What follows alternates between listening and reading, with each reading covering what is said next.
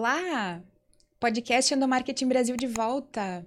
Nós estamos voltando de uma super cobertura no Congregar 2022, que foi a Congresso de Gestão de Pessoas da Associação Brasileira de Recursos Humanos do Rio Grande do Sul. E lá a gente teve contato com profissionais sensacionais. E hoje eu estou aqui com uma, uma das pessoas que eu tive o privilégio de conhecer lá no evento, que é a Carolina Scheid. A Carol é cientista social de formação e head de pessoas na New Way, uma empresa de tecnologia com sede em Bauru. Seja muito bem-vinda, Carol. Obrigada, Cris. Prazer estar aqui contigo. Muito obrigada. Prazer é todo nosso de te ter aqui com a gente, dividindo um pouco das tuas vivências é, com o nosso público. É, Carol, conta para nós um pouquinho sobre a New Way. É, é uma empresa que tem foco em soluções de atendimento, chatbots, inteligência artificial, isso? Conta um pouquinho para nós sobre a empresa. Isso. Então, tá bem, vamos lá falar um pouquinho da New Way.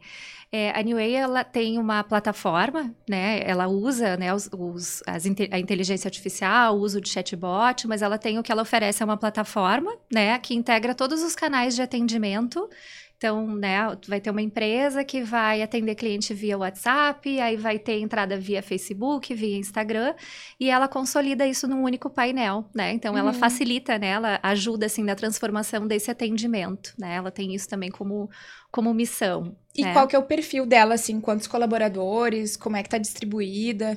Tá, ela tem... É a, New Way, ela começou como uma startup, né? A uhum. gente tem uhum. que considerar que ela... Lembrar disso, né? Ela não é mais uma startup.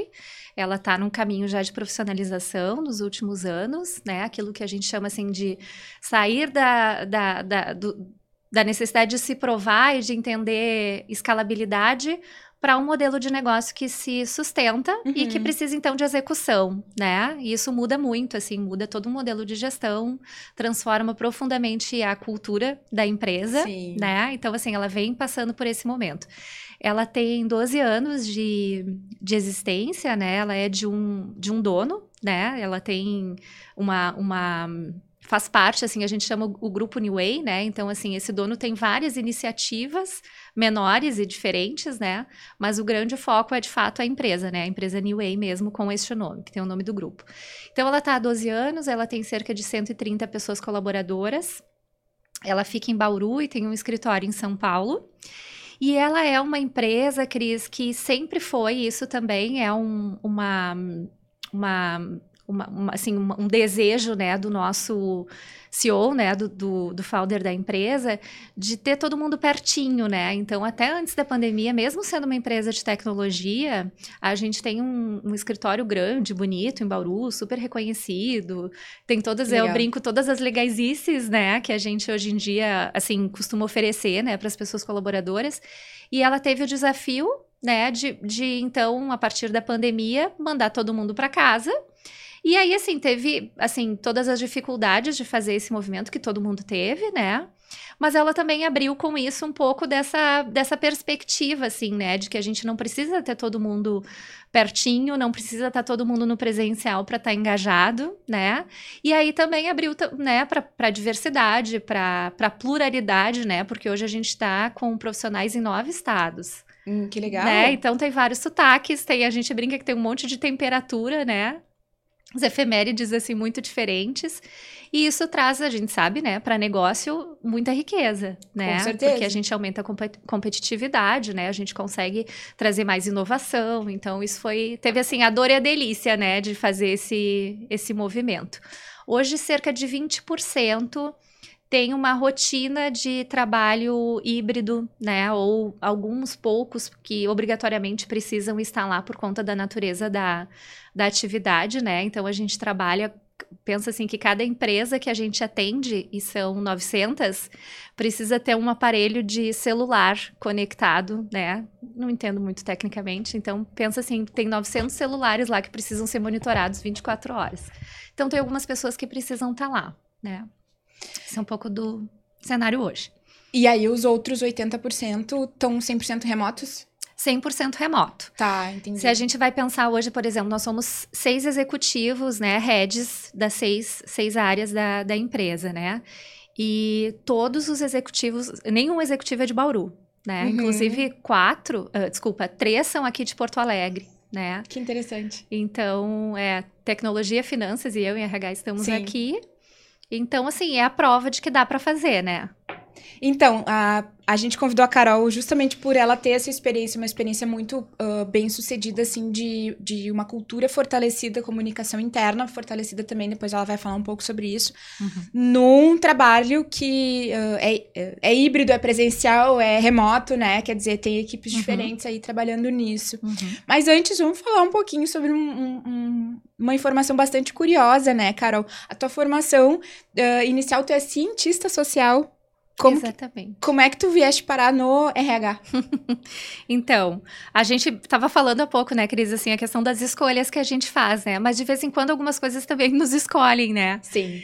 Então, como que foi isso, assim? Eu, desde adolescente, eu sempre quis ir para a área das ciências sociais, né? Assim, a, a minha primeira pretensão era ser cientista política, né? Uhum. Sempre foi um assunto que eu me interessei. Então, assim, era a formação da minha vida, Já não tá queria tendo um outra. trabalhão agora, né, nessa época aí. Eu estaria. 2022. Exatamente, né? Mas a gente acaba sendo um pouco ativista também, de qualquer forma, né? Sim. Isso nunca sai da gente.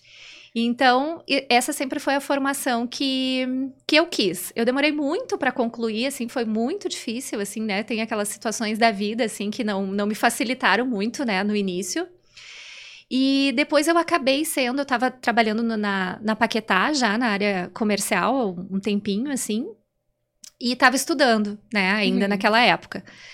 E eu comecei, eu acho que eu tinha 20 anos, 19 anos, não tinha completado 20 ainda.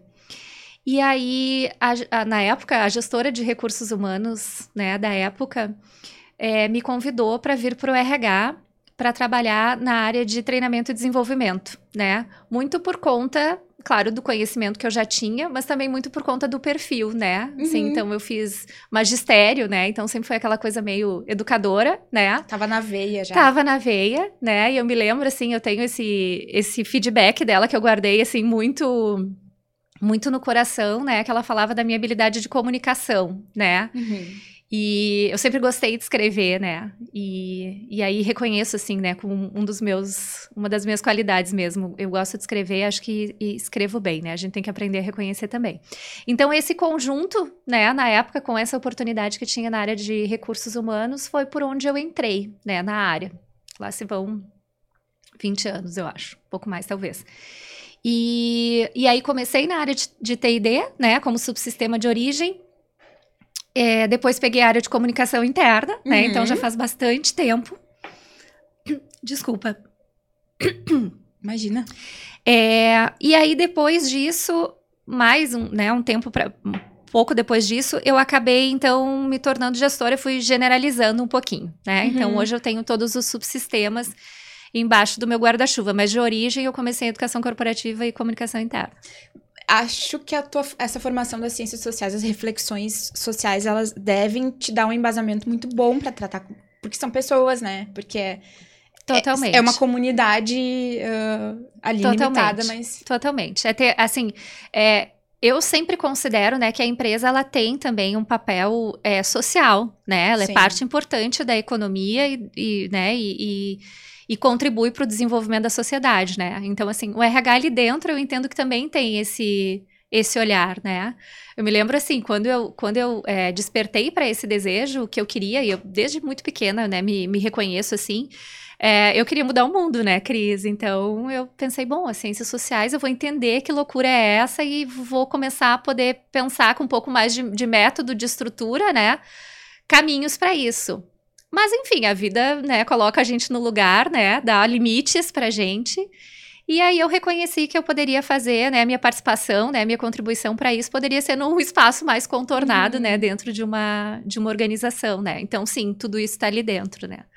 Muito legal. Viver é um ato político, né? Então, assim, fazer gestão de pessoas também é, né? Claro, com certeza. E isso vai a cada é, decisão, a cada avaliação que se faz ali, é, tu estás olhando com um filtro diferente. Né? Exatamente. Um filtro que- embasado nas ciências sociais. É, essa é o que tu traz, né? Essa visão do, do todo também, né? Do, do aspecto mais amplo, também acho que é uma coisa que contribui, né? Porque as ciências sociais traz muito isso na formação, né? Um olhar mais é, para o conjunto, mas um olhar divergente, né? Que inclui, né? Que, que, que, que consegue, assim, ajuda a trabalhar o complexo, mas porque coloca tudo que é complexo no cenário, né? E a área de gestão de pessoas é assim também, as pessoas são assim, né? Então, até esse olhar treinado, assim, para para esse olhar de, de incluir, né, e de apoiar na, na complexidade, na tradução das coisas, é exatamente o que a gente faz dentro de RH. E eu diria que ainda, que a, ainda ajuda na questão de evitar distorções em discursos que muitas vezes existem dentro das empresas, né? O que, que realmente está ao alcance das pessoas fazer mudanças, uhum. seja nas suas vidas, seja nas suas carreiras, seja dentro da sua empresa, uhum. né? Então, eu acho que ajuda a ficar mais não sei se é transparente a palavra, mas eu acho que uhum. foi uma associação bem interessante que a gente está fazendo agora. Uhum, uhum. Exatamente. Legal. A gente é, consegue, assim, desbastar, né? Eu, eu sempre digo assim, a gente vai tirando as camadas para olhar o que que tem, né? E isso também é método, né, Cris? Assim, claro que com o tempo a gente vai fazendo isso porque a gente já tá tão treinado, já tem esse olhar tão treinado para isso que a gente não se dá conta, mas a gente tá sempre aplicando métodos nisso, né? Que acaba então, assim, virando assim, intuitivo, mas com depois, embasamento. É. Exatamente, é. que na verdade a intuição, a intuição, é traçar padrões, né, de coisas que a gente conhece. Então Sim. é isso que a gente faz, assim, cada vez o olhar fica mais apurado para isso, né? Para olhar assim a essência de onde que essas coisas vêm, né? E isso é muito da minha formação e é muito que eu faço. Sensacional, sou apaixonada. E vamos voltar ali para a questão do, do trabalho híbrido, né? Uhum. Da, da gestão da, do fortalecimento da cultura. A gente conversou um pouquinho, a Carol deu uma entrevista para nós durante o Congregar, que tá no nosso canal do YouTube. É, a gente falou rapidinho ali sobre os desafios de manter o engajamento, né? Uhum. No trabalho híbrido, assim. Vamos retomar um pouquinho o que, a gente falou lá e um pouco das suas experiências. Uhum. Tá bom.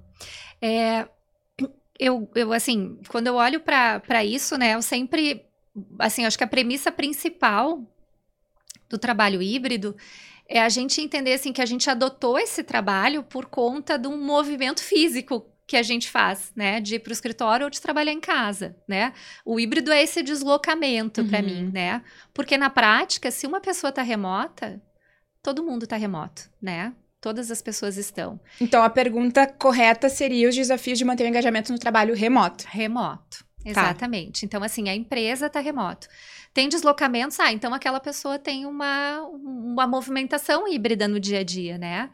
É, mas não é possível, por exemplo, uma pessoa gestora conseguir fazer gestão do time tentando equilibrar um presencial com o remoto. Não, ela tem que considerar que todas as ferramentas e todo o modelo de gestão de pessoas que ela vai aplicar, toda a questão do, do, da, do gerenciamento do dia a dia, né? A gente foge um pouco da palavra controle, mas sim, tem alguns uhum. controles em relação a isso. Precisa ser para garantir que não importa onde a pessoa esteja, né? É, ela possa fazer o mesmo tipo de gestão. Claro que tem, né, Cris, a questão da equidade, né? Principalmente na. Talvez mais ainda no sistema de comunicação interna, porque se eu vou pensar em soluções que são é, campanhas, por exemplo, são 100% iguais para todo mundo, eu não vou estar tá atendendo diferente com as diferenças que ele merece, que ele precisa, né? Mas do ponto de vista da gestão, eu preciso garantir essa, essa equidade das ferramentas, né? E do modelo de gestão. Aí eu vou customizando de outra forma, né? Então tem lideranças que vão ter, né? Eu tenho uma pessoa, por exemplo, né? Que é a pessoa de operação de, de RH e de facilities que ela trabalha presencialmente, né? Uhum. Então, o desafio, assim, ela tem algumas questões que são só dela, que eu preciso tratar com ela, mas no time ela está inserida dentro da metodologia de trabalho que a gente tem. Ela usa as mesmas ferramentas, os mesmos fóruns, né? Até porque ela pode estar presencial, mas ela vai falar com todo mundo que não tá. Exatamente. Então, quer dizer, ela não vai falar presencialmente com a pessoa que tá ali. Né? Exatamente. E aí, assim, o que, que eu diria em termos de, de cultura, né? E de, de atributos eh, mais comportamentais, né? O grande desafio foi a gente trabalhar a confiança, né? Porque a gente tira o controle e coloca o que no lugar das pessoas, né? O que no lugar para as pessoas. E esse equilíbrio, né, Cris, é o que dá também segurança emocional, né? Uhum. Porque, assim, um ambiente de muito, de, assim, de excesso, é, não de liberdades, né, que liberdade sempre é bom, assim, mas é, quando a coisa tá, tá muito sem é, contornos, sem artefatos, sem ferramentas uhum. que dão segurança para as pessoas, a gente também não está ajudando, né? Porque as pessoas precisam desse, desse limite, dessa organização, né? Mas por um é, lado. É a gestão, né? Do é projeto, o exercício da gestão. É. Exatamente. Que é uma forma de manter essa, essa segurança. Por outro lado, a gente sabe também que ambientes muito rígidos, com excesso de comando e controle, também trazem um monte de, de, de problemas, assim, de, de relacionamento e também acaba sendo um cenário normalmente de muito adoecimento, né? Porque isso vem junto de uma porção de outros atributos, né? Normalmente com excesso de competitividade, as pessoas não colaboram, aí é cada um por si, né? Aí a gente passa a ter comportamentos, assim, reflexos disso que não são legais também, né? Então eu diria que é esse equilíbrio que a gente tem que buscar, né? E o maior desafio foi mesmo a gente trocar a confiança pelo comando e controle. E aí, claro, isso é muito complexo, né, Cris? Assim, a gente fala, parece estar tá simplificando, né? Mas não é uma é coisa simples. Um é, não, não é, é, só girar uma chave, né? Eu acho que é um monte de botão para a gente poder ir manejando, assim, e achando onde que aperta, onde que solta, né? Tanto que é um, assim, a gente fica pensando, né? A gente acelerou em 30 dias, algumas empresas em menos, muito menos. Talvez movimentos de trabalho, né, de, de, uhum. de voltar para o trabalho remoto, é, que levariam talvez cinco anos, né? Então, assim, ao mesmo tempo que a gente viu que dá para fazer, foi muito, muito brusca, né? Muito abrupta, assim, a, a mudança, né? Então, as pessoas ainda estão se adaptando e estão aprendendo, né? Eu tenho a sensação que a gente vai descobrir ainda várias coisas dessa relação e de como melhorar isso, né? Então, acho que, assim, tem uma parte muito boa, mas tem uma parte muito, muito difícil, assim, para a gente poder garantir que as pessoas estão se sentindo olhadas, né? Pensa, a, a, a empresa, ela foi para dentro da casa das pessoas, né? Isso é muito simbólico, né? Isso muito, é, pode ser muito potente, mas pode ser muito prejudicial também. É fácil quando a gente está num ambiente de de escritório, que está todo mundo ali na vista, a gente poder monitorar como é que as pessoas estão. É fácil para a pessoa dar um pouco mais de. Claro que nós somos seres íntegros, né? Inteiros. Mas é um pouco mais fácil do ponto de vista da rotina dar alguns limites, né? Porque eu pego o ônibus, vou para casa, pego meu carro, vou para casa e aí eu, eu estabeleço Não deixa um de ser até um ritual de desligamento. É um rito, ali, né? exatamente, é um rito. E os ritos em casa são totalmente diferentes, né? E isso também contribui para o adoecimento. Então, é desafio. E, e é, é, curioso, eu tô desde o início da pandemia trabalhando aí, uh, trabalhei por dois anos 100% remoto e aí desde o início do ano, uh, quatro vezes por semana em casa e um dia presencial. E essa semana mesmo eu estava refletindo sobre essa questão, tanto dos rituais quanto da alimentação. Uhum. Me cobrando como assim tu não, ainda não conseguiu te adaptar a, a comer melhor, trabalhando em casa. Ou inventei de trabalhar na sala em vez de trabalhar no escritório um dia dessa semana. E chegou no fim do dia, eu disse: eu preciso fazer alguma coisa para dar a impressão de que eu saí do trabalho. Daí apaguei todas as luzes, liguei a TV, mudou tudo. Tá, Muda pronto. o cenário. Uhum. Mudei o cenário. Mas é curioso que mesmo dois anos e meio depois a gente ainda uhum. tá se adaptando. É bem o que tu uhum. falou, assim. Então, quer é dizer... porque é uma vida, né? Com essa... Com esse modelo, né? É uma vida, assim, né? Exatamente. Não muda tão rápido. Exatamente. Então, assim, uh, e, a, e, as empresas lidam com um conjunto de vidas, uhum. né? Uhum. Que mudou tanto com relação ao ambiente em que estão trabalhando agora, como com relação à questão do papel do, do escritório, uhum. né? É, é, é o papel do escritório mudou, né? Eu, assim, eu diria que o escritório passa a ter dois papéis, né? Ele uhum. não é uhum. mais o espaço de trabalho compartilhado por todas aquelas pessoas por conta de uma, uma diretriz organizacional, né? Trabalhamos aqui, esse é o nosso espaço.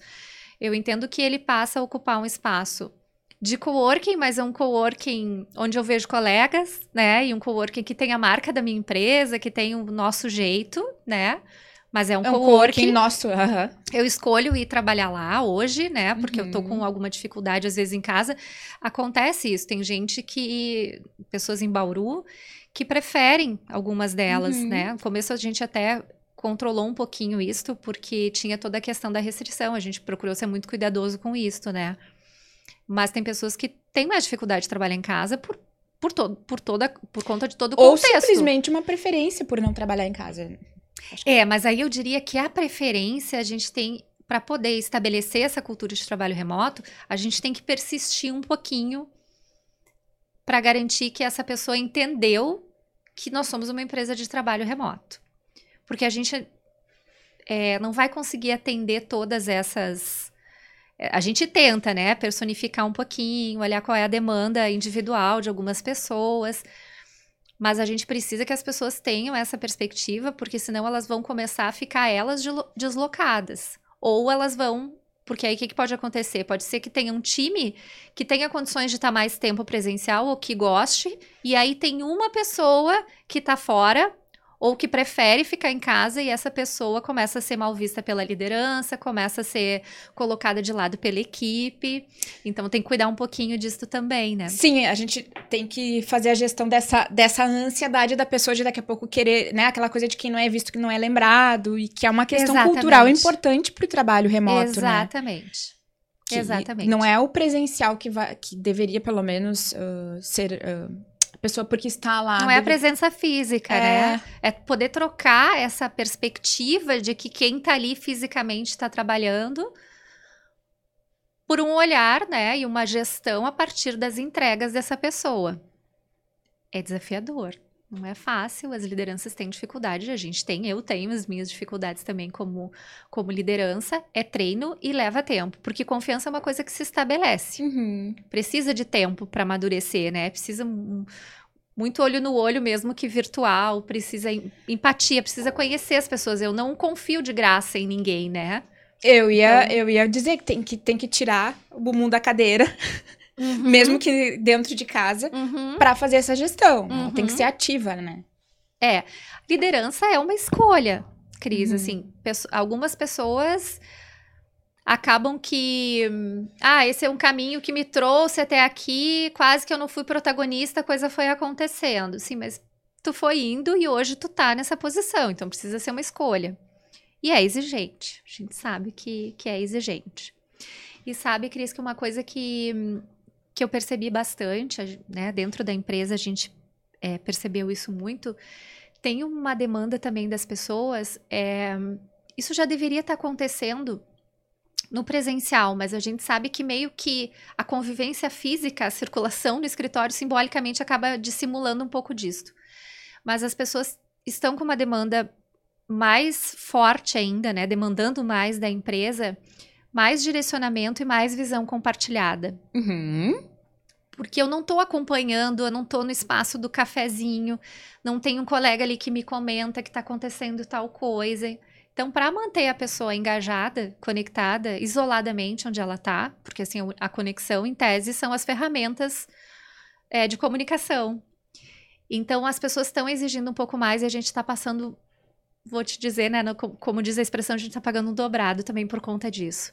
Porque aí a gente já está num cenário de negócio e aí cada empresa vai ter a sua especificidade, mas claro. no geral a economia tem visto as empresas de tecnologia como tem feito movimentos, né, de muitas empresas demitiram muitas pessoas, né, o, o investimento diminuiu. Então, assim, teve um boom de startups há um tempo atrás e, e esse cenário mudou um pouquinho, né? Então as pessoas estão sentindo é, falta dessa visão ao mesmo tempo, ou no mesmo tempo, em que as empresas, de repente, estão com dificuldade de ter tanta clareza, porque o cenário ele é, é mundo VUCA, né? Famigerado mundo VUCA. A gente não tem todas as respostas. É difícil fazer um planejamento em longo prazo, às vezes até em médio. Então, a famosa curva do, do engajamento, né? Se eu não sei para onde a empresa está indo, como que eu me projeto indo junto? Uhum. Se eu não uhum. dou essa resposta para as pessoas, elas vão buscar alguém que dê. Então, isso tem sido uma demanda, e aí também é uma demanda importante da gestão, mas também da comunicação interna. Da comunicação interna, eu ia te comentar. Tem, e é uma oportunidade também. Porque, é uma oportunidade. Porque existe essa vontade de ser informado. Então, vamos lá, vamos fortalecer os canais, as mensagens. Exatamente. E eu te diria, eu imagino que, que tu devas ver isso, mas só fazendo um comentário, que às vezes dizer que a gente tá com que a gente não tenha certezas é tão importante quanto Exatamente. dizer quando tiver, as tiver, né? Uhum. Então... Exatamente. Sim, porque o que a, o que a gente não comunica, a comunicação ela se estabelece, né? Uhum. Então, o que a gente não comunica, alguém, algo, algum fato, ou algum grupo, ou uma pessoa vai ocupar esse espaço. Com certeza. Então, é uma baita oportunidade, sim, com certeza, de se mostrar mais estratégico. É, a gente também tem que lembrar, assim, porque eu sempre digo que a comunicação, né, a minha perspectiva, né, o meu jeito de olhar para as coisas, ela precisa ser é, de gerar e gerir conversas. Então, ao mesmo tempo que a gente precisa entender o que está vindo de demanda, sobre o que, que as pessoas estão conversando, isso é difícil, não é fácil, precisa, assim, tá com a escuta muito aberta. Às vezes a gente pensa na comunicação interna só naquela ideia de que a gente só demanda né? A empresa demanda. Então, né, só canais que descem para as pessoas. É, isso é importante porque a gente tem que ter curadoria também de conteúdo, né, Cris? Uhum. A gente tem que poder dizer para as pessoas sobre o que a gente gostaria que elas conversassem, porque a conversa é o que determina a cultura, né? O caráter que essa empresa tem. Então, Com certeza. a gente sabe que cultura, metade é artefato e a gente maneja para poder garantir a cultura pretendida e metade é orgânico, né? Esse equilíbrio justamente que dá o, o caldo da cultura, né? Que torna a cultura tão, tão interessante. Então, assim, não basta a gente criar um monte de, de canais. Aliás, eu sou a favor da, de menos sofisticação na comunicação interna. Não acho que é essa forma da gente se mostrar relevante. É... Às vezes, ser simples e enxuto é sofisticado, né? Porque não é fácil. Exatamente, exatamente. É, eu quero dizer assim, da sofisticação, aquele exagero, uhum. né? Assim, aquela coisa quase que um exagero visual, né? Eu brinco com as empresas, e eu já passei por isso, né? Tô falando porque é, conheço, né, desta cadeira, vira aquela coisa assim, aquela logolândia, uhum. né? Então é projeto disso, programa daquilo, tudo Adorei vira, logolândia. né? Tudo vira uma superação, tudo tem um nome. Todo projeto, toda iniciativa, uh, os times querem ter uma identidade visual, um logo, uma camiseta, um uhum, squeeze. Uhum. Isso demanda tanto, sabe, é, Cris? E precisa. A gente hoje já tem profissionais de comunicação interna com boas caminhadas. Tem. Eu tô com, uma, com a minha posição agora, tô, tô trocando é, a pessoa de, de comunicação interna, ela pediu para sair por uma, uma questão pessoal.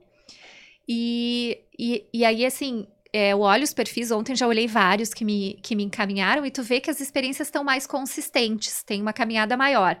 E isso é muito bom, porque a gente pega, por exemplo, bastante, bastante gente que vem de agência, muitas uhum. vezes. Como diz lá na, na empresa, o rolê é outro né? É bastante diferente, assim, a, a dinâmica de trabalho. Então, eles Nossa, trazem é muito... é completamente diferente. É eu passei pela experiência, acho que eu levei um ano para me adaptar. É muito é. diferente. Então, ao mesmo tempo que, que conhece muitas coisas que acontecem ali dentro, não tem um modelo de trabalho que, que, que faz isso ali girar, né? E, mas ao mesmo tempo traz um conhecimento técnico importante. Então eu vejo hoje que os profissionais já estão com isso mais equilibrado. E ainda bem, porque está muito mais desafiador do que do que já foi. Sim. Essa pessoa de comunicação interna, assim, toda a área de recursos humanos, né, Cris, ela precisa entender de negócio, da linguagem do negócio. Não ao ponto de se distanciar daquilo que é a essência, e eu sempre digo, né, para o time, aquilo que ninguém vai fazer. Então, eu acredito no RH que instrumentaliza né, que ensina a fazer, que dá, é, que ajuda a criar um cenário para poder fazer, mas no, no, no, limite suficiente de entender do que está falando, né, de estar tá próximo o suficiente. E a gente sabe que para fazer isso, com todo respeito, mas não vai ser alguém estagiário que acabou de sair da academia ou que tem ali, sei lá, um ou dois anos numa agência. Precisa de musculatura emocional, precisa de repertório, e isso tu só vai conseguir com um tempinho. Então eu vejo que, eu, até pela minha própria uh, posição, assim, a posição que eu tô buscando, né? Eu preciso que a pessoa tenha essa, essa caminhada, né? Não é uma pessoa para fazer cartaz, como já foi. Né? Fico feliz de ouvir isso, Carol, porque a gente, desde o primeiro episódio do podcast, esse aqui é o 33, a gente, acho que se procurar, tem praticamente todos os episódios. Assim, a gente fala sobre, né, o desafio de ser mais estratégico, sobre como a gente tem que ser mais estratégico, sobre como é, a gente pode se capacitar para ser mais estratégico, uhum. né? E, e, te ver como uma gestora de recursos humanos procurando uma pessoa com essa pegada, assim, já me dá um, uma alegria uhum. imensa, assim, uhum. né? Uma, é uma demonstração de que tá realmente. Porque não adianta, o resultado exigido lá na ponta, ele vem sendo, né, com relação à comunicação, ele vem sendo muito mais também estratégico, uhum. uh, forte, intenso, né? Como tu disseste, o próprio público interno está cobrando. Uhum. Então, eu sempre gosto de dizer que são oportunidades para gente, a gente se agarrar e mostrar o quanto a gente pode ser estratégico, né? Exatamente. Aí também é, é que, assim, considerando que a comunicação no contexto de RH, né, Cris? Se a gente olhava alguns anos atrás, até estava falando ontem para um grupo que, que eu facilito de educação corporativa na BRH, ainda falava isso. Há um tempo atrás, né, muitas coisas que a gente tem hoje em recursos humanos, nos subsistemas, na forma que a gente tem de, de atuar nas empresas, vem de uma, uma era, né, foi no século passado, que eu vivi, onde a gente precisava mostrar valor, né? O RH estava sempre uhum. precisando se provar, se mostrar estratégico. A gente tinha uma expressão, né, que dizia sentar na mesa das decisões, né? Ajudar a tomar as decisões. E sair do operacional. E às vezes a gente erra um pouco a mão, né? Acaba se afastando da, da, das características que são da área de pessoas. Então, é difícil fazer esse, esse equilíbrio, né? A gente poder entender assim uh, o, o, tanto que eu preciso saber para fazer bem. E aí, eu acho que a liderança, né, os gestores de RH também tem esse, esse desafio, porque a maioria dos gestores hoje são pessoas que viveram, né, que passaram por essa cultura de, de ter que se provar, né? Uhum. E isso cansa e às vezes tem uns efeitos que não são legais, né? Então, acho que a gente também está resgatando um pouquinho disso. E claro, né, Cris, assim, eu tenho o privilégio de estar numa empresa que acredita na área de, de RH, onde o RH está no grupo de, de executivos e, e, é ouvido e, e tem voz. Isso é muito importante. Isso faz muita diferença, né? Então eu falo hoje de um lugar de privilégio, assim, de, de gestão. E isso para mim é um conforto, porque eu sempre tive muita necessidade de estar perto. E eu venho também de RHs onde, assim, estava nesse cenário, nessa cultura de, né, de, de precisar se provar, de, de estar o tempo inteiro, assim, às vezes tendo até que levantar a voz, que não é o nosso estilo, mas para poder se colocar nesse uhum. lugar. Mas eu aprendi, porque eu venho de uma escola, né, onde eu, assim, onde eu trabalhei a maior parte do tempo em RH, que tinha esse, esse posicionamento e que a empresa reconhecia isso. Então, para mim é fácil e importante, mas não é fácil. E às vezes a gente também fica fantasiando quando a gente fala de estratégia, né? Mas estratégia tá ali pertinho, alguém tá discutindo isso. Uhum. Então, o fato do RH estar tá ali junto, acompanhando, para mim é muito fácil desdobrar a estratégia dentro do time. Porque aí, assim, já tô no momento onde eu tenho uma experiência suficiente tecnicamente para me ajudar, já desenvolvi algumas qualidades, assim, de, de comunicação e de gestão e tô ali dentro da estratégia. Então, eu tenho a triangulação perfeita para garantir que meu time tá alinhado. E eu, pessoalmente, tenho esse compromisso, assim. É, eu evidentemente tenho a prerrogativa do cargo de diplomacia e sigilo, e eu estou sempre é, regulando isso, mas tudo que é possível e no tempo que é possível, tá com o meu time a informação. Eu evito ao máximo a gente ter agenda oculta, para que o time tenha recursos, tenha informação suficiente para poder pensar. Então, todos os espaços que, que a área de RH está ocupando, a comunicação interna, que participa de uma porção de, de fóruns, uhum. tá com a informação necessária para entender contexto, para entender as coisas que estão acontecendo, para ajudar a dar uma manejada também, muitas vezes, quando, a, quando o, o restante do grupo, às vezes, está saindo um pouco do que é a diretriz, né? Então, assim, não é tão difícil. A gente está falando de compartilhar aquilo que está acontecendo. Não é uma coisa, assim, né, distante ou muito elaborada. As estratégias das empresas estão cada vez mais simples, né? Sim. É isso, é se aproximar e entendendo e, entend... e acho que o mais importante é ter clareza de que tem esse papel, né? De que o gestor tem esse papel. Exatamente. Exatamente. E a área de pessoas também. E a área de pessoas também. Tem esse papel. Não, não é assim. Não pode ser. Eu, eu gosto dessa expressão, né? Não é um RH de gabinete, uhum. mas é um RH de expertise técnica. Uhum. Então, o desafio é da área de pessoas e de novo, insisto, né, na comunicação interna é achar onde que se, onde isso se toca, uhum. né? Assim, como, como que eu faço essa costura do conhecimento técnico que eu tenho, que eu estou colocando a serviço de canais, de editorias, de curadoria de conteúdo, de facilitação, de escuta, isso tudo que está envolvido, para colar na estratégia, né?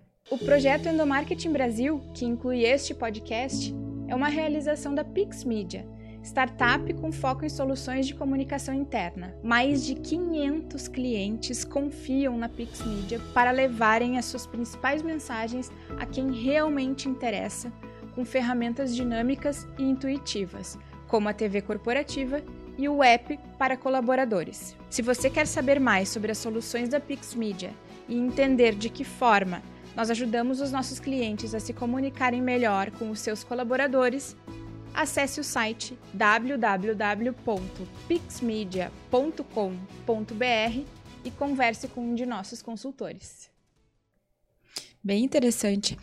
E que, que são os, os desafios que tu enfrentas atualmente na comunicação interna? Uhum. Os principais, tu dirias? O que que não é desafio, né? Sim, na, os principais. Na comunicação interna. É, é aquilo, né, que eu, que eu falei há pouco, assim. Eu vejo a comunicação interna como uma geradora e gestora de conversa.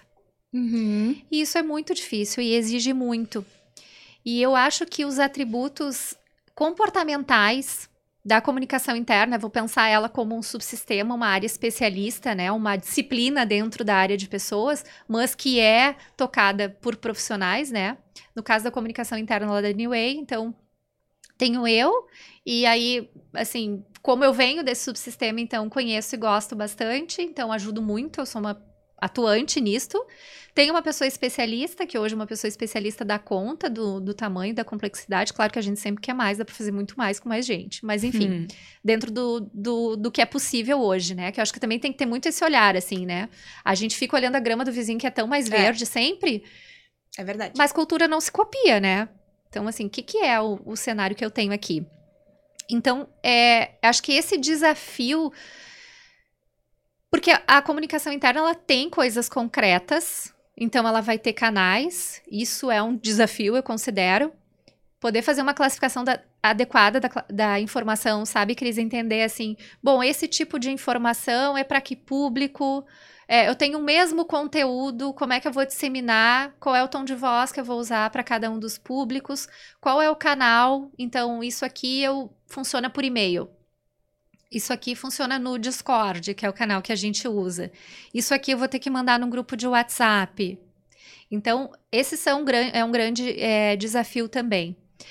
E o outro, ele é muito mais subjetivo, eu entendo, que é justamente a gente ter essa capacidade de entender o que, que as pessoas estão conversando, sobre o que elas querem conversar e criar oportunidade para fazer isso, porque não é falar pelas pessoas. É criar os espaços, né, as mecânicas que vão poder garantir que as pessoas estão se expressando e estão falando aquilo que elas estão pensando, até para a gente poder mediar, né, Cris? Eu sempre digo o combinado não sai caro. Então, se a gente consegue estabelecer expectativa, a empresa não dá conta de todas as expectativas. Mas se isso está alinhado, tá tudo bem. Sim, a empresa claro. escolhe a pessoa, a pessoa escolhe a empresa e a gente faz isso funcionar. E que, que ferramentas uh, vocês têm usado para essa escuta? A gente cria fóruns, né? Assim, uhum. os famosos grupos de afinidade. Então, a gente tem. Primeiro que a gente trabalha, que é o modelo que eu acredito, o nosso drive de, de área de pessoas é de consultoria interna, né? Então, tem duas business partners. E eu, é, assim, como que eu alinho com o meu time? Que todo time é de consultoria interna. Então, por exemplo, eu sou a consultora interna do time de redes, porque sou eu a pessoa de RH que está ocupando aquele espaço. Uhum. E assim a gente se distribui. Então, a gente procura estar tá em todos esses espaços com esse serviço de mediação. Então, até para comunicação interna, tem uma pessoa especialista que vai cuidar daquilo que é mais concreto, mas do ponto de vista daquilo que é subjetivo da comunicação interna e que é papel, é papel de todo mundo ali dentro do time. A gente criou agora recentemente, eu estou há menos de um ano na empresa e entrei só para dar uma palhinha assim do que, que foi o desafio. Em 10 meses a gente trocou todo o corpo executivo. Nossa. Pesado demais. Nossa. Pesado. Tudo é pesado, né? O, definir o perfil, fazer o processo seletivo, fazer o onboarding, fazer funcionar, que é o desafio que a gente está tendo agora, porque é, também as pessoas foram entrando, né, Cris? Cada vez que entra uma pessoa no time, o time muda, uhum. né? É outro time. Então, isso, não, isso, é, isso é, é, bastante difícil.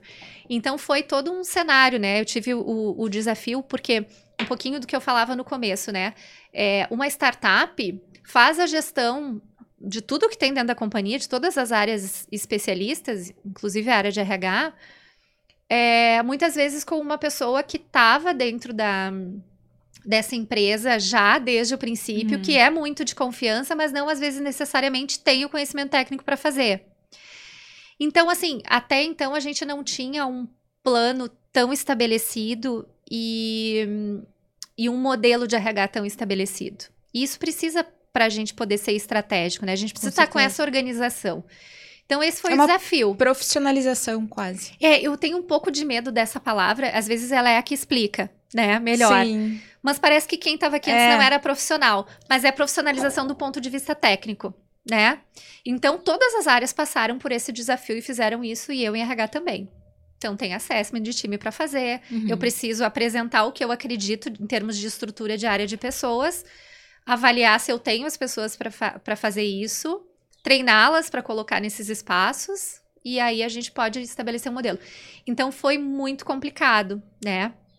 E acontece o que assim, as pessoas elas têm uma uma nostalgia em relação ao que veio antes, né? É claro, o passado é um lugar de conforto, né? Porque ele é um lugar conhecido. As pessoas então têm um pouco dessa nostalgia. Talvez um dos grandes desafios também da comunicação interna nesse manejo das conversas, né? Talvez também seja muito esse. A gente poder limpar essa, essa história e incluir outras narrativas. Uhum. E é super difícil. E às vezes a gente está falando, né, Cris, assim, sei lá, 10% da empresa. Mas é 10% de quem está mais tempo ali, de quem tem uma voz ativa. Me lembrou muito os processos pelos quais as empresas familiares passam, né? Exatamente. É muito parecido. É muito parecido. Só tu só troca os, os idealizadores ali, ainda mais uma empresa de tecnologia, porque os caras são de tech, né? Sim. E, aí... e talvez eu troque também o tempo de existência da empresa aí, né? A gente tá falando de, de uma empresa bem mais recente, às vezes tá falando de, de empresas centenárias. É porque tem um caminho para fazer, né? Assim, uhum. aí cada um cada um tem o seu, assim. Esse também é um grande desafio da gestão, assim, entender é, qual é o momento de tomar decisão, qual é o momento de fazer algumas mexidas, e não tem muito certo e errado. Então, esse também é o grande desafio da, da comunicação interna. Então, assim, a gente criou, por exemplo, um grupo de influencers, eles estão super mobilizados, a gente está começando a trabalhar com eles agora, né? A gente fez uma trabalho interno, né? Esse é o bom da gente também ter bagagem técnica. É, a gente está assim num, num, cenário muito incerto, né, de, de negócio em geral. Assim, tem questões internas, mas tem questões que são de mercado. Uhum. Então, assim, a gente também está num momento de austeridade, tem que usar muita criatividade. Esse é um desafio também da, da, da comunicação interna.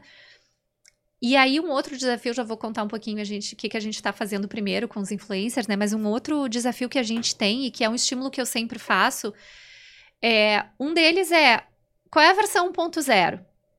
Né? Feito é melhor que perfeito. Então, assim, se eu vou esperar para ter a newsletter mais perfeita do planeta, vai sair nunca. Uhum. Vai levar dois meses para sair uma, já passou o time da comunicação. E na verdade, o que importa mesmo é a mensagem, né? É a mensagem, exatamente. Então, esse é um, é um desafio. O outro desafio é, assim, é como é que a gente otimiza e aproveita as oportunidades. Porque se tu vai olhar, por exemplo, um calendário de datas comemorativas, tem data para comemorar todos os dias. Então tem que fazer escolhas, né?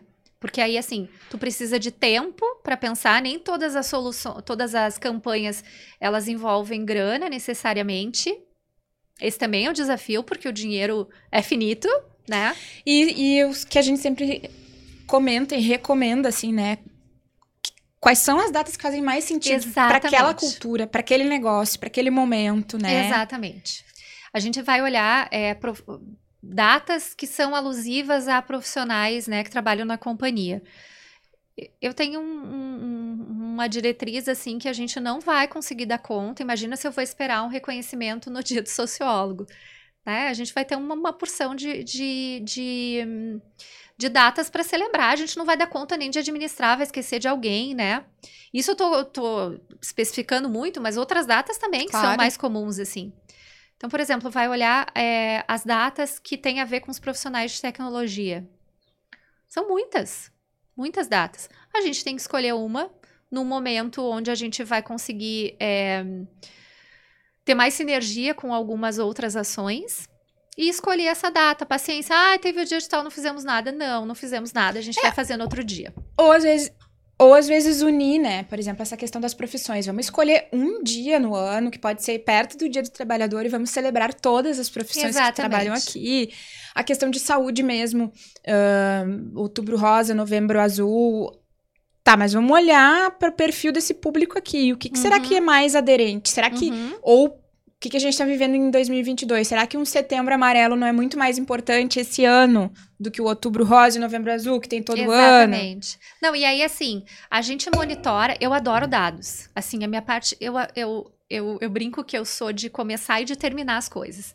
Então, eu gosto muito do briefing, da ideia, da criação Aí o, time toca, se precisar da minha ajuda, me pergunta, e depois eu quero analisar e ver o que, que a gente faz com essa informação. E a gente monitora a saúde, por exemplo, né? Pegando o, o gancho uhum. do que tu trouxe. A gente monitora a saúde. Então, será que, por exemplo, no Setembro Amarelo, eu vou falar diretamente de suicídio, que é um assunto delicado, eu vou dizer o que sobre isso? E eu também não gosto, a maioria das pessoas não gosta, mas eu tô falando do meu lugar, né? Eu não gosto de contar coisas que a gente não faz e nem de fazer coisas desconexas aleatórias. Então, por exemplo, o que, que a gente faz? A gente tem um, um, um canal que é o News Talk, o New Talk, desculpa. E aí a gente escolhe um tema no mês e a gente tem um convidado para falar sobre ele. Tudo que é possível a gente pegar carona nisso, Cris, a gente pega. Uhum. Então, em setembro, a gente trabalhou saúde emocional, a gente trouxe uma, uma, uma profissional que falou muito assim da saúde emocional, mas o gancho que a gente pegou para ela falar, para não ficar um assunto que é muito genérico, a gente deu uma ênfase para falar sobre a questão das mentes inquietas. Hoje em dia, é, talvez um pouco do nosso tempo, né? É, ou também, acho que antes tinha a questão toda do diagnóstico, né? A gente fala muito do TDAH, por exemplo, sobre, né? O, é grande o espectro, então a gente foi na linha de trabalhar, né, que é, já é o que ela trabalha, as mentes inquietas. E a própria empresa, como cultura, a partir do desdobramento do perfil, né, do dono da empresa, do founder, é uma mente inquieta. E às vezes a mente inquieta tem a ver até com os próprios uh, transtornos de ansiedade ou os perfis mais ansiosos Isso, também, né? Exatamente. Que tá é muito um, conectado. Um mal muito forte do, da nossa era. Exatamente, está muito conectado. Então, o que, que a gente fez? A gente já queria criar um grupo de afinidade para discutir com quem tivesse interesse os assuntos de saúde emocional. Tudo isso foi no mês de setembro. Então, a gente abriu esse grupo, fez um, um é, uma pesquisa para entender o, a necessidade das pessoas, trouxe o convidado, né? Aí, o gancho das comunicações, a gente vai falar, né, do Dia da Saúde, o Dia Mundial da Saúde, que foi em setembro toda a narrativa, toda a conversa engancha na outra. para não ficar com aquele monte de coisa aleatória, né? E aí, e as aí, pessoas não pegam nada, não sobra resíduo nenhum desse excesso claro. de comunicação. E aí tá, tá totalmente estratégico e tá assim realmente é, agindo para conforme a necessidade e com, com foco na, numa mudança, no que está uhum. no alcance realmente da empresa. Não é jogar um monte de informação para o colaborador e te vira. Uhum, né? exatamente. Né? E falar do que a gente faz, né, Cris? Não é falar Sim. porque está na mídia, porque é legal. Exatamente, né? exatamente. Então é, é, um, é um pouco disso, assim. E, e, e, assim, o grande desafio, acho que um dos grandes desafios também, acho, para para finalizar, não estou me lembrando de outro agora, é essa questão da, da otimização né? Assim, diria que é o pulo do gato se a gente conseguir fazer isso. Porque existe o termo que tem se falado cada vez mais, que é a infoxicação, né? Uhum. Que é o excesso de informações que a gente vive uh, independentemente do trabalho. Uhum. Né? Redes sociais, e aí entra o FOMO, né? Que é o Fear of Sim. Missing Out, que uhum. a gente uhum. também tem o medo de estar tá perdendo. Uhum. Então, é onde entra a curadoria, que é uma palavra que tu já tinhas usado, uhum. né? Na comunicação interna. Exatamente. As pessoas precisam de ajuda, né? Eu gosto muito de, um, de uma expressão do... O Galeano tem, o escritor uruguaio, ele tem o, livro, tem o livro dos abraços, né? E ele tem um conto ali que ele fala do Diego, a primeira vez que ele vai ver o mar. E aí ele pede ajuda, aquilo é tão imenso para ele que ele pede ajuda para o pai, né? Me ajuda Me a ver. Ajuda a ver. Ah, eu acho tão tocante isso. E é isso que a gente precisa fazer, ajudar as pessoas a enxergar aquilo que é a essência. E conectar com o negócio, né? Conectar com o negócio. Por exemplo, a gente vai falar de um contexto de mercado aí que está acontecendo. Sei lá, vamos trazer alguns dados e conectar com a nossa realidade. A partir disso, a gente está assim, assim, assado, nossos planos são esses. A gente não sabe tá, como vai ser daqui não sei quando. Isso. Porém, Isso. podemos garantir daí, diz o que, que sabe, né? Exatamente. O que é. sabe, o que faz. E também, é, o não também é resposta. Então, tem é, expectativas que a gente não vai atender, isso a gente não vai poder fazer, a gente não vai dar conta, a gente não quer. Então, a gente também tem que é, poder dar esse, esse, esse limite. E, e Cris, acho que também tem um desafio da comunicação interna, que é não deixar para se aproximar das áreas, dos contextos, quando, quando a área é demandada. Acho que não é uma área que pode ser demandada, acho que ela tem que propor a demanda. Claro, não ocupar demais o espaço, porque às vezes também né, viram umas áreas uhum. chatas, assim, que estão sempre batendo na porta lá. Porque eu sempre digo, a gente não pode ter é, que correr atrás de pauta, a gente tem que saber a pauta. Claro. E para isso tem que estar tá perto. E uma das formas de fazer isso é aproximar, garantir que a área de comunicação interna, e por isso também eu acredito, eu já trabalhei em vários modelos, né? Comunicação interna com marketing, comunicação interna em pessoas, comunicação interna num guarda-chuva multidisciplinar, e eu acho que tem que incluir o marketing, a gente tem um time muito legal, né, a, a, a coordenadora de branding lá, eu sou, sou fã dela, né, o time, o time de design também, então é, claro que a gente vai contar com essa especialidade, com esse, com esse olhar, vai uhum. fazer junto. Mas tem que estar tá conectado é, em RH. Se eu vou fazer ações de comunicação interna, eu tenho que estar tá conectado lá com a pessoa de educação corporativa, até para achar os limites e não ter sobreposição ou não ter área cinza, né? Outra coisa também é mapear a jornada. Né, da pessoa ah, colaboradora, é para saber quais são os pontos onde a gente vai entrar. Porque senão, invariavelmente, eu vou ter área cinza, área importante que eu não estou valorizando, que eu não estou. É, que eu estou perdendo a oportunidade de colocar a empresa ali em contato com aquele. com aquela, aquele sentimento que aquele, aquele pedaço gera né, na vida da pessoa dentro da companhia. Mas também para propor coisas que façam sentido sem estar tá sempre que que, que tá sendo demandado, né? Eu já vivi muito isso, assim, de área passar atendendo demandas, levantamentos que são das áreas. E a gente tem que poder propor isto. Eu, eu gosto muito de falar numa. Eu uso uma expressão que se chama pauta proativa. Uhum. Né? Nós tivemos um momento, nós temos um evento que se chama Pix Talks, que é exclusivo para clientes da Pix Media. Uhum. E um dos que nós tivemos foi produção de, de, de textos para TV corporativa. E a gente falava sobre isso, assim, né? Pauta proativa. Quer dizer, uh, eu olhar estrategicamente, entendendo os objetivos do negócio, as demandas das pessoas, o que está acontecendo, né? E costurar isso. E costurar tudo isso e criar os assuntos. Então, uhum. dificilmente as pessoas até vão te procurar para te contar alguma coisa que está acontecendo, uhum. mas elas não vão te mandar um briefing de notícia. Uhum. Elas vão te dizer: eu tô com esta demanda, tô com essa dificuldade de comunicação, o que, que a gente juntos vai fazer? Uhum. Agora, né, lembrando, assim, do, do, ponto de vista técnico, o briefing também é bem importante, acho que às vezes a gente falha nisso também. Né? Um briefing uhum. bem feito, e aí eu sempre digo, né, quando, assim, os assuntos que são nossos, eu digo, me chamem para o briefing, tá? O briefing eu faço questão de estar tá ali para dar minha contribuição, para dar meu direcionamento, para dizer o que, que eu sei uhum. sobre o assunto, para dizer o caráter que eu gostaria que desse naquilo ali, porque eu, eu preciso confiar no nível de informação e de proximidade que eu tenho com a estratégia e com as outras áreas. Então, isso faz toda, toda a diferença, assim, fazer um briefing bem feito também é um, um baita desafio. Mas, queria só voltando, eu não sei se eu, se eu respondi adequadamente a tua, a tua pergunta sobre os espaços, mas, assim, em geral, né, a gente, a gente vai ter Primeiro que a gente vai ter, eu peguei o gancho, né? Eu vou abrindo um monte de janelas e aí depois tem que lembrar uhum. de fechar.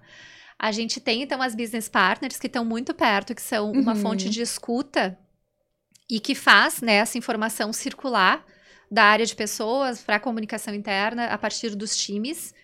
A gente tem muito dado, a gente trabalha muito com dado e não é gerar por gerar, a gente analisa mesmo e toma decisão baseada nos dados. A gente tem uma pessoa de People Analytics que é um ah, é sensacional. Sensacional, assim, ele tem uma... Um, ele não gera dado e modelo só, ele trabalha na análise também, né? Ah, que legal. A gente tem um episódio sobre People Analytics no, no podcast, que foi com a Carol Formeister, não sei se tu conhece, da Grow. Conheço, minha xará, a gente estudou juntas. É. Uhum. Então, fica aí a dica, a gente vai deixar na descrição para quem quiser assistir, quem não tiver assistido ainda. Maravilhoso, vamos assistir depois. Então, dados também é uma, é, um, é uma fonte também de, de, de escuta, a gente trabalha com uma perspectiva também de metodologias ágeis.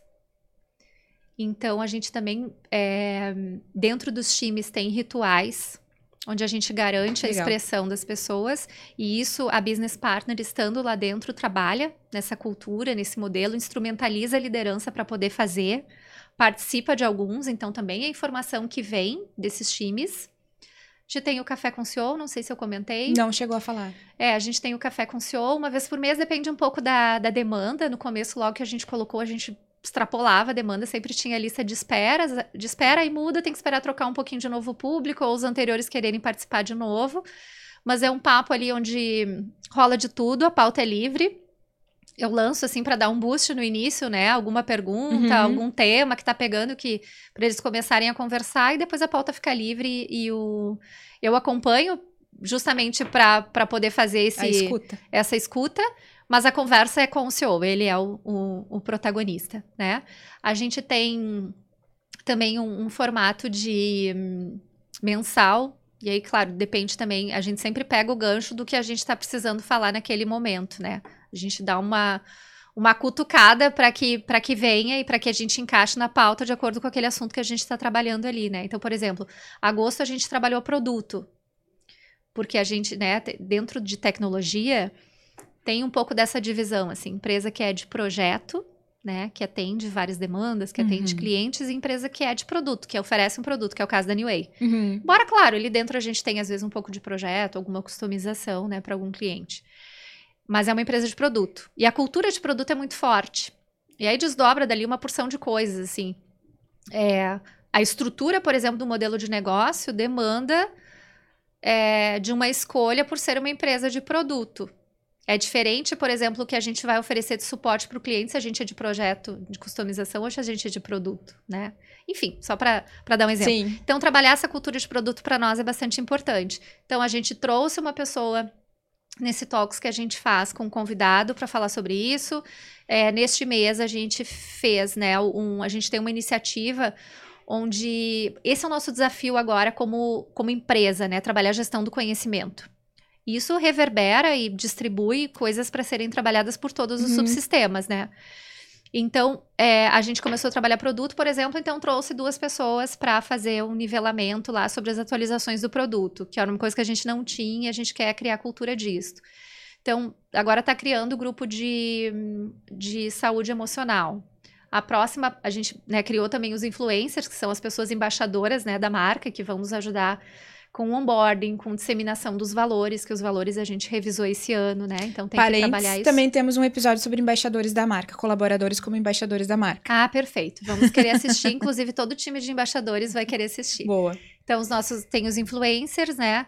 E o próximo grupo que a gente tem ainda para não conseguiu pegar, eu acho que tem tem um pouco de falta de tempo, mas também tem o time, o amadurecimento disto, né? Uhum. Que é a pauta de diversidade. Então, acho que fica próxima, assim.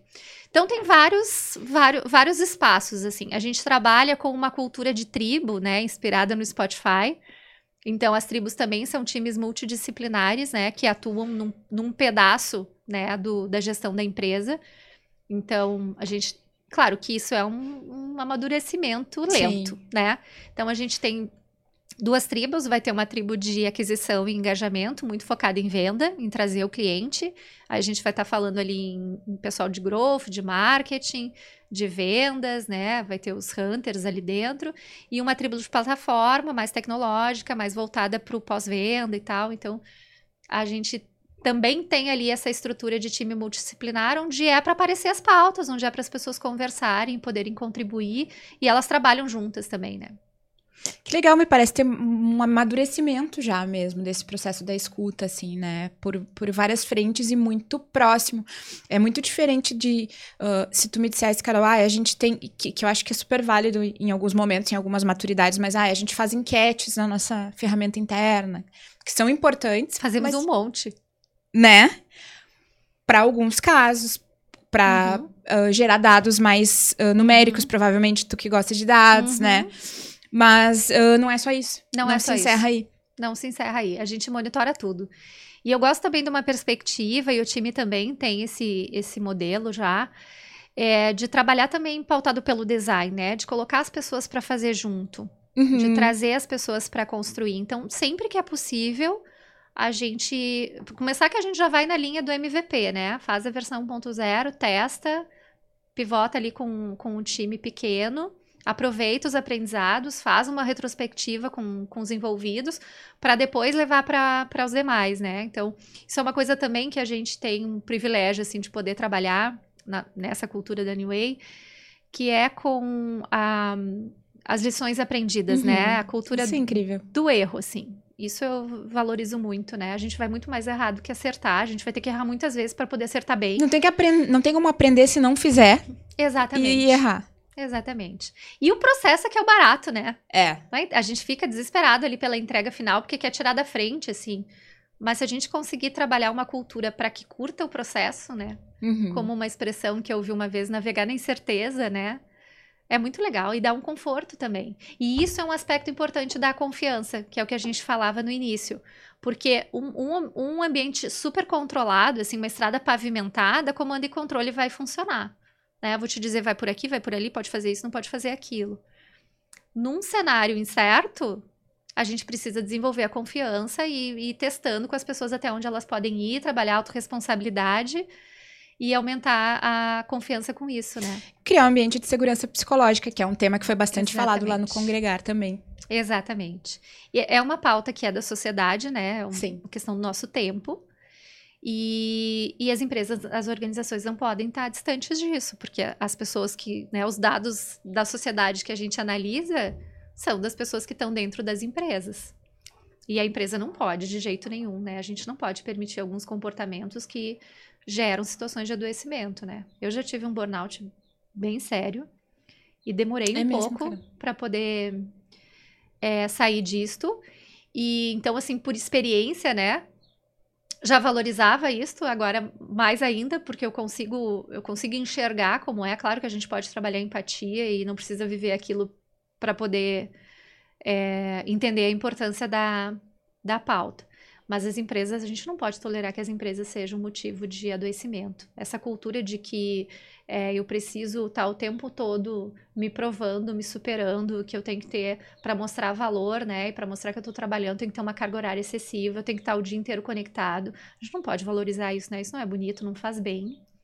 Espero, Carol, sinceramente, assim, que não seja moda. Não seja mais uma moda. Que realmente essa, essa essa uhum. pauta que está tão em alta agora, e o próprio burnout tendo virado uma doença ocupacional. Exatamente. Mas que realmente provoque transformações uh, na sociedade, eu diria, uhum. né? No mundo do trabalho como consequência, uhum. mas na sociedade, que a gente enxergue o uhum. trabalho de uma uhum. outra forma. E tu sabe, Cris, que isso toca num outro problema, né, social, uma problematização, né, que é a escassez de trabalho. É. Então, assim, não tem como evoluir uma sociedade, aí vou, vai cientista social né, trazer esse aspecto, não tem como uma sociedade evoluir sem distribuir trabalho. Uhum. Então, enquanto tu tá supervalorizando é, uma pessoa que trabalha muito mais do que, do que é possível, porque a gente sabe que tem um limite, então às vezes a gente também, além de estar tá adoecendo, a gente está fazendo de conta, né? Porque não é possível, a gente. É, o, o corpo não aguenta, né? A carga o cérebro é um músculo, né? Ela não permite, assim, não, não, não vai render a mesma coisa. E aí, assim, né, vai ter uma pessoa fazendo trabalho por dois, uhum. né? Então, assim, em algum momento a sociedade também vai ter que olhar para isso. Então essas coisas vão vão se tocar também, né? A gente precisa vai vai precisar, assim, tem que olhar para a questão do trabalho.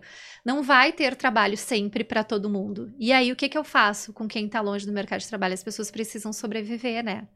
Bom, e, elas, é outra, e elas não são menos dignas por conta disso. É a questão não. do é o oposto da meritocracia. Mas isso aí, Carol, rende outra pauta. Outra pauta, rende papo de boteco também. Também com uma cervejinha. Exatamente. Até para dar conta, porque é um assunto delicado. É verdade, é verdade. Pra gente encerrar nossa entrevista, que ficaria aqui horas falando contigo, hum, tem muita coisa pra gente trocar. uh, vamos falar um pouquinho sobre a questão do, do selo GPTW, né? Uhum. Uh, eu olhei ali que a New Way conquistou três vezes o selo. Uhum. E hum, como uma das melhores para se trabalhar no Brasil, né? E existe algum trabalho focado nisso, pensando no selo, ou é uma consequência das, da cultura? Como que tu vês isso? Acho que a gente teve dois momentos, né? É, os dois primeiros, acho que foram mais uma consequência de um cenário muito legal, de poucas pessoas, de pessoas próximas, daquilo que eu usei a expressão antes, das, das legaisices, uhum. né? De um, de um outro momento da empresa. E, e aí eu tenho clareza, assim, que não foi não que de, de, jeito nenhum que foi uma maquiagem, porque é o que a empresa era, assim. Não, porque Mas a não pesquisa tão... não tem como mentir, não né? Não tem, é. não tem. Exatamente, não tem como mentir. Então, assim, não foi tão intencional. Mas a gente trabalha com intencionalidade hoje. Então, nesse último ano, a gente trabalhou para para isso. O trabalho ainda desse grupo, né, de pessoas, né, de RH, ainda é, era bastante recente para refletir a primeira pesquisa, foi poucos meses, assim. Mas hoje ele é intencional. A gente fez sabendo que talvez o, esse, esse primeiro resultado não fosse tão legal, esse terceiro, na verdade, uhum. agora, mas sabendo que a gente estava construindo uma caminhada para o ano que vem. Quando a gente entregou o forol lá, o, o case, né, a parte escrita, a gente disse, tá, né, tá, gente, agora vamos preparar o próximo. Então, porque daí a gente precisa ter é, conteúdo, assim, precisa ter consistência. Então, a gente não disse nada que não era, mas a gente sabe que pode muito mais. E aí, o que, que a gente usa, né, de entre uma e outra, que a gente está fazendo agora, né, entre uma pesquisa e outra? A gente recebe todos os dados e é analisa. É, é, incrível porque daí já parte dos resultados para o próximo ano. Né? Exatamente. Eu, assim, o que, que a gente trabalha? É, a gente teve pouquíssimos dados que foram mal avaliados, mas alguns foram bastante mal avaliados, pouquíssimos, porque de fato a gente não tem aquilo. E é o que é né? Então, o que, que a gente vai fazer agora? Nesses itens, a gente está trabalhando no planejamento, nesses fatores, especificamente no planejamento, para entender o que, uhum. que a gente uhum. pode atender daquilo ali para melhorar essa, essa nota, sem perder de vista o que a gente já faz de, de tão legal. É importante para a marca empregadora, mas assim, não, não, o objetivo não pode ser esse, né, Cris? O objetivo tem que ser um lugar para trabalhar. E eu valorizo muito, assim, olhando os dados, né? É, essa coisa da segurança psicológica, das pessoas não perceberem, né, pensando em equidade e, e diversidade, das pessoas não perceberem é, diferenças de tratamento, embora a gente saiba que tem, do ponto de vista bem concreto, tem, vai ter diferença salarial, vai ter diferença no público. Hoje, 42% das, do nosso público é feminino, a gente tem pouquíssima representatividade ainda de pessoas negras. O ambiente de tecnologia, ele é um ambiente de muito privilégio. Uhum. Então, assim, vai demorar um pouquinho. Só que a gente tem que forçar a mão também um pouquinho nesse, nesse aspecto, né? Então, é um, assim, né, nas avaliações as pessoas expressam que elas podem ser quem elas são. Isso é a maior riqueza de todas, né? Então, eu valorizo muito isso. E é, eu conheço um pouco a metodologia, pelo menos ali da construção do, dos pilares uhum. e tal, que eu uhum. ajudei uma empresa a construir. Uhum. E, e, é difícil maquiar mesmo, né? É difícil. Primeiro, porque tu tem o resultado da pesquisa. E segundo, porque tu tem que, tu tem que argumentar e trazer Exatamente. os dados e fatos. Então, assim. Exatamente. É, eu acho que é uma ferramenta, independentemente de marca empregadora, como tu disseste, assim, é, é uma ferramenta para quem realmente quer transformar a empresa num. Nossa, é um diagnóstico maravilhoso. É. A gente cruza depois com o NPS, a gente roda o INPS acontece uma vez por trimestre, né? Uhum. A gente uhum. trabalha com os quarters, né? Então, a cada trimestre a gente roda, compara com o próximo, já calibra, porque a gente tem mais, a gente trabalha com OKRs, né? Mas como a gente tinha um plano na virada do ano, né, para esse plano para implantar a área, a gente fica ali, né, assim, um pouco é OKR no sentido de que o time vai poder dizer o que, que faz sentido, o que, que quer, o que, que consegue buscar naquele quarter do ponto de vista tático, mas a gente, como área, já tinha um pouco estabelecido, a gente sabe o que, que a gente tinha para fazer, que é o que a gente não tem, né? O basicão que a gente não entregava. Então a gente fica conciliando isso. E aí as pesquisas nos dão informação para a gente poder entender o, por onde a gente vai primeiro, né? E a gente vai tirando coisas da frente, né? Uhum. Que legal. Carol, a conversa é sensacional. Queria te agradecer muito a tua participação aqui com a gente. É, eu não sei se tu tens algum encerramento que tu gostaria de fazer, alguma, alguma mensagem final. Ah, eu queria só reforçar, Cris, assim, que, de novo, cultura não é uma coisa que dá para copiar e colar dentro da minha uhum. empresa. A gente tem que parar de ser um pouco deslumbrado com o que as empresas fazem. A gente precisa se, se inspirar, mas não se desesperar né, com, com os cases de sucesso e entender dentro da companhia, estou falando do ponto de vista de comunicação interna, mas para toda a área de, de pessoas, o que, que é o case daquela empresa, né? O que, que é que tem de mais, mais genuíno ali dentro, né? Que é mais de verdade. Esse é o case que vai dar certo na empresa, né? Então, acho que é um pouco disso, assim, acalmar um pouco o coração, ter, ter as inspirações, tá pronto tecnicamente para fazer, mas olhar para o cenário, considerar contexto o tempo inteiro. Sensacional. Onde é que o pessoal te encontra uh, nas redes? Tá, as minha, todas as minhas redes, né, as que eu uso principalmente, né, LinkedIn e Instagram, são o meu nome completo apenas. Tá, beleza. Depois a gente coloca o link aqui na tá descrição, tá então. Tá bom. Carolina obrigada. Scheid, tudo junto. Muito obrigada, Cris. Eu que agradeço, Carol. Um abração. Esse foi o episódio de hoje do podcast Endomarketing Brasil. É, lembrando que o nosso podcast é uma realização da Pix Media, startup de tecnologia com foco em comunicação interna. Uh, vocês podem acompanhar nas redes pix.media. O site é www.pixmedia.com.br. E sigam a gente também no arroba Endomarketing Brasil. Semana que vem a gente está de volta com mais um episódio. Um abraço